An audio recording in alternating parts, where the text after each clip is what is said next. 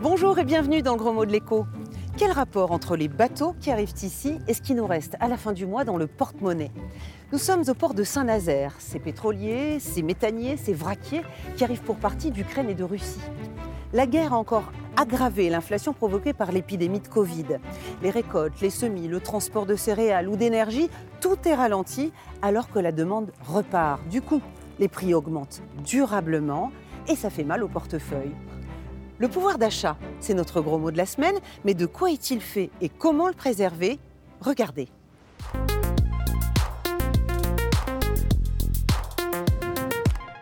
C'est euh, ce qu'on peut acheter.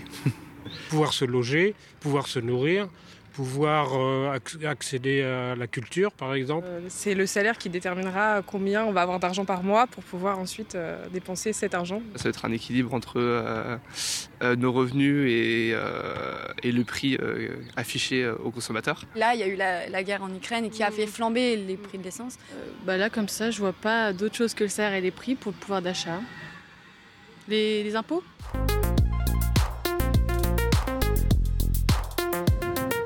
Bonjour Eric Ayer. Bonjour. Le pouvoir d'achat, c'est quoi pour un économiste? Ah, Le pouvoir d'achat, c'est la quantité de biens et de services que vous pouvez acquérir grâce à votre revenu.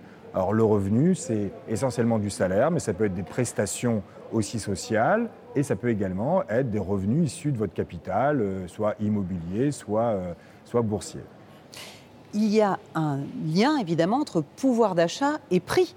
Ben oui, c'est l'écart entre la progression de votre revenu et la progression des prix, c'est-à-dire l'inflation. Plus il y a d'inflation, ben, plus à revenu inchangé, ben, vous avez moins de pouvoir d'achat. Donc effectivement, une façon d'améliorer votre pouvoir d'achat, c'est de jouer sur les prix et le faire que, ces prix ben, augmentent le moins possible. Et ça, c'est la stratégie en Europe? Alors, c'est vraiment la stratégie européenne. C'est la stratégie qu'on appelle low cost, d'avoir les prix les plus bas possibles. Et donc, ça a amené les autorités à délocaliser un certain nombre de productions ou à essayer de flexibiliser le marché du travail pour que les salaires soient euh, les plus faibles et les coûts, du coup, les plus faibles. C'est aussi favoriser les distributeurs par rapport aux producteurs. Sauf qu'il y a des moments où on n'arrive pas à les maîtriser, les prix. On voit qu'il y a des accidents comme euh, l'épidémie de Covid, euh, des conflits qui éclatent et là, les prix s'emballent.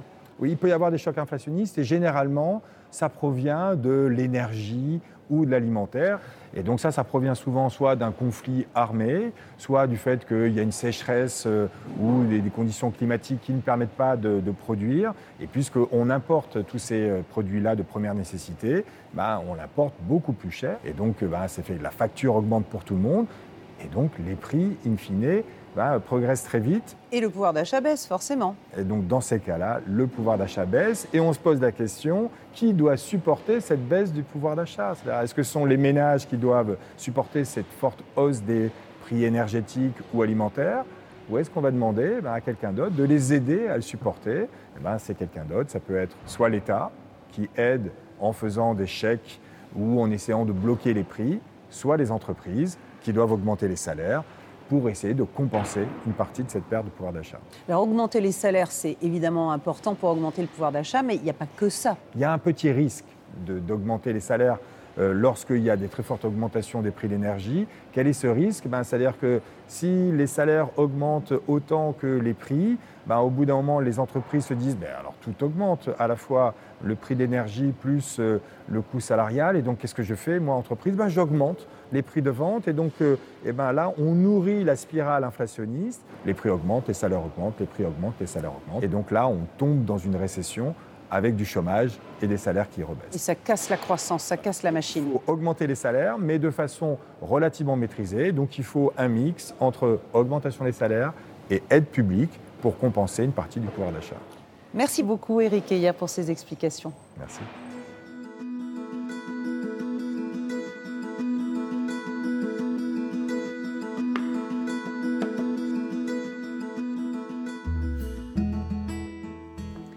États-Unis, Sénégal, Japon, Allemagne, les prix augmentent partout dans le monde, à commencer par ceux de l'énergie et de l'alimentation dont personne ne peut se passer.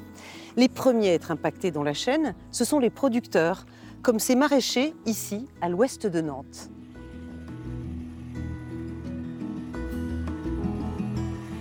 Le sillon du bio, Mathieu Gilbert le creuse depuis l'enfance. Son père produisait déjà sans intrants ni pesticides. Il y a 11 ans, Mathieu reprend l'exploitation. 15 hectares, 60 variétés de fruits et légumes, 7 tracteurs qu'il faut faire tourner quel que soit le prix du carburant. Chaque litre de carburant consommé euh, par rapport à la même date l'an dernier est 50% plus cher.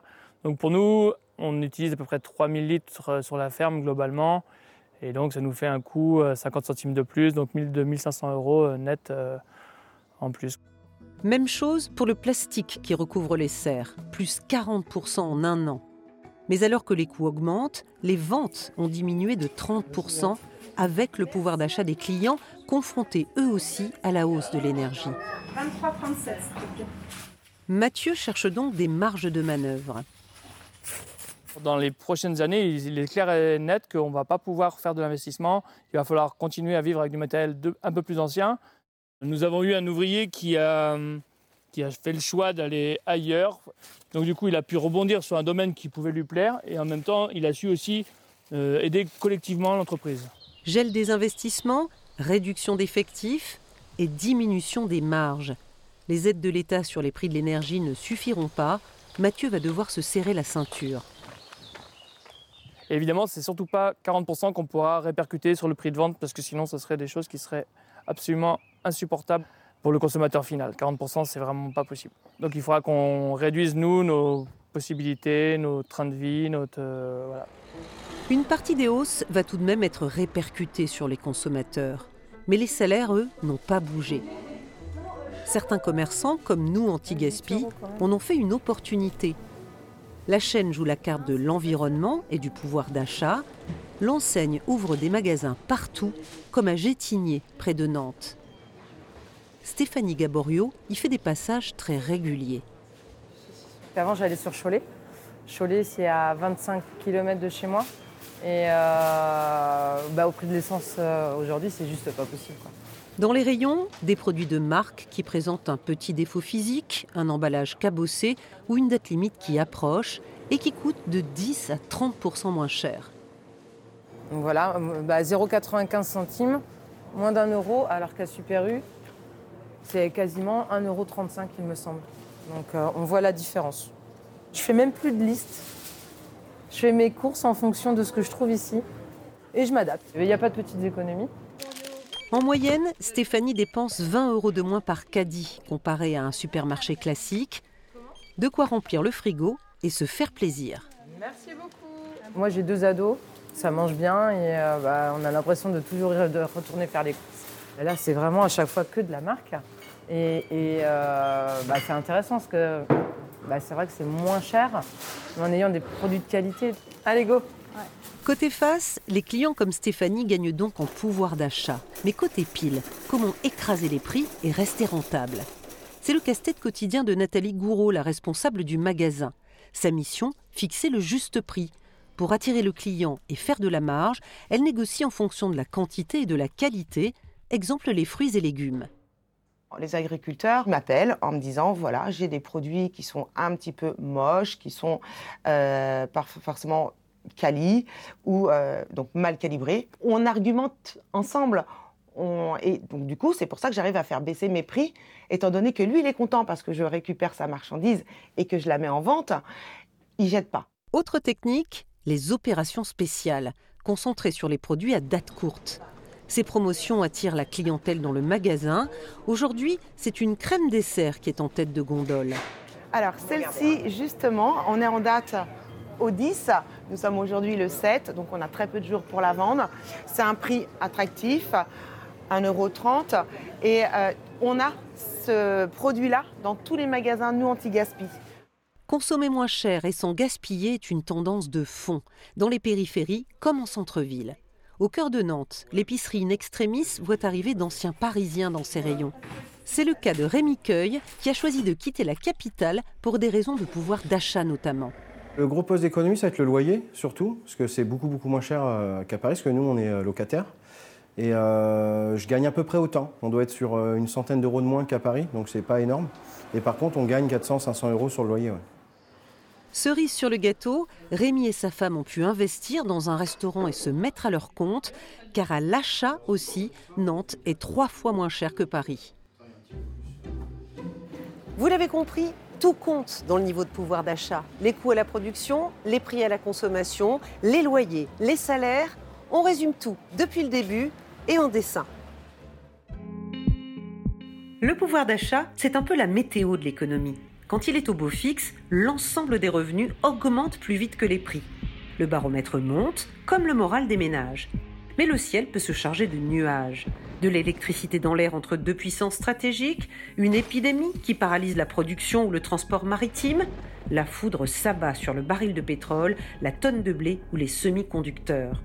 Les coûts de production et les prix à la consommation augmentent, l'inflation douche les entreprises et les ménages. Reste alors à ouvrir les parapluies. L'État en a plusieurs baisse des impôts, blocage des prix ou des loyers, coup de pouce aux plus modestes. Mais la puissance publique n'est pas le seul paratonnerre. Producteurs et distributeurs peuvent aussi s'entendre pour renégocier leurs marges ou augmenter les salaires. Le pouvoir d'achat retourne alors au beau fixe, en tout cas dans les calculs des économistes, car comme pour la météo, l'amélioration n'est pas toujours ressentie. Si les prix restent élevés sur des biens courants comme le pain, le café ou le riz, l'humeur économique reste maussade. Pas d'essence ni d'électricité pour terminer cette émission sur le pouvoir d'achat, que du muscle. C'est toujours ça d'économiser. Vos questions et vos suggestions, c'est comme d'habitude sur Twitter et sur Facebook. Portez-vous bien et à la semaine prochaine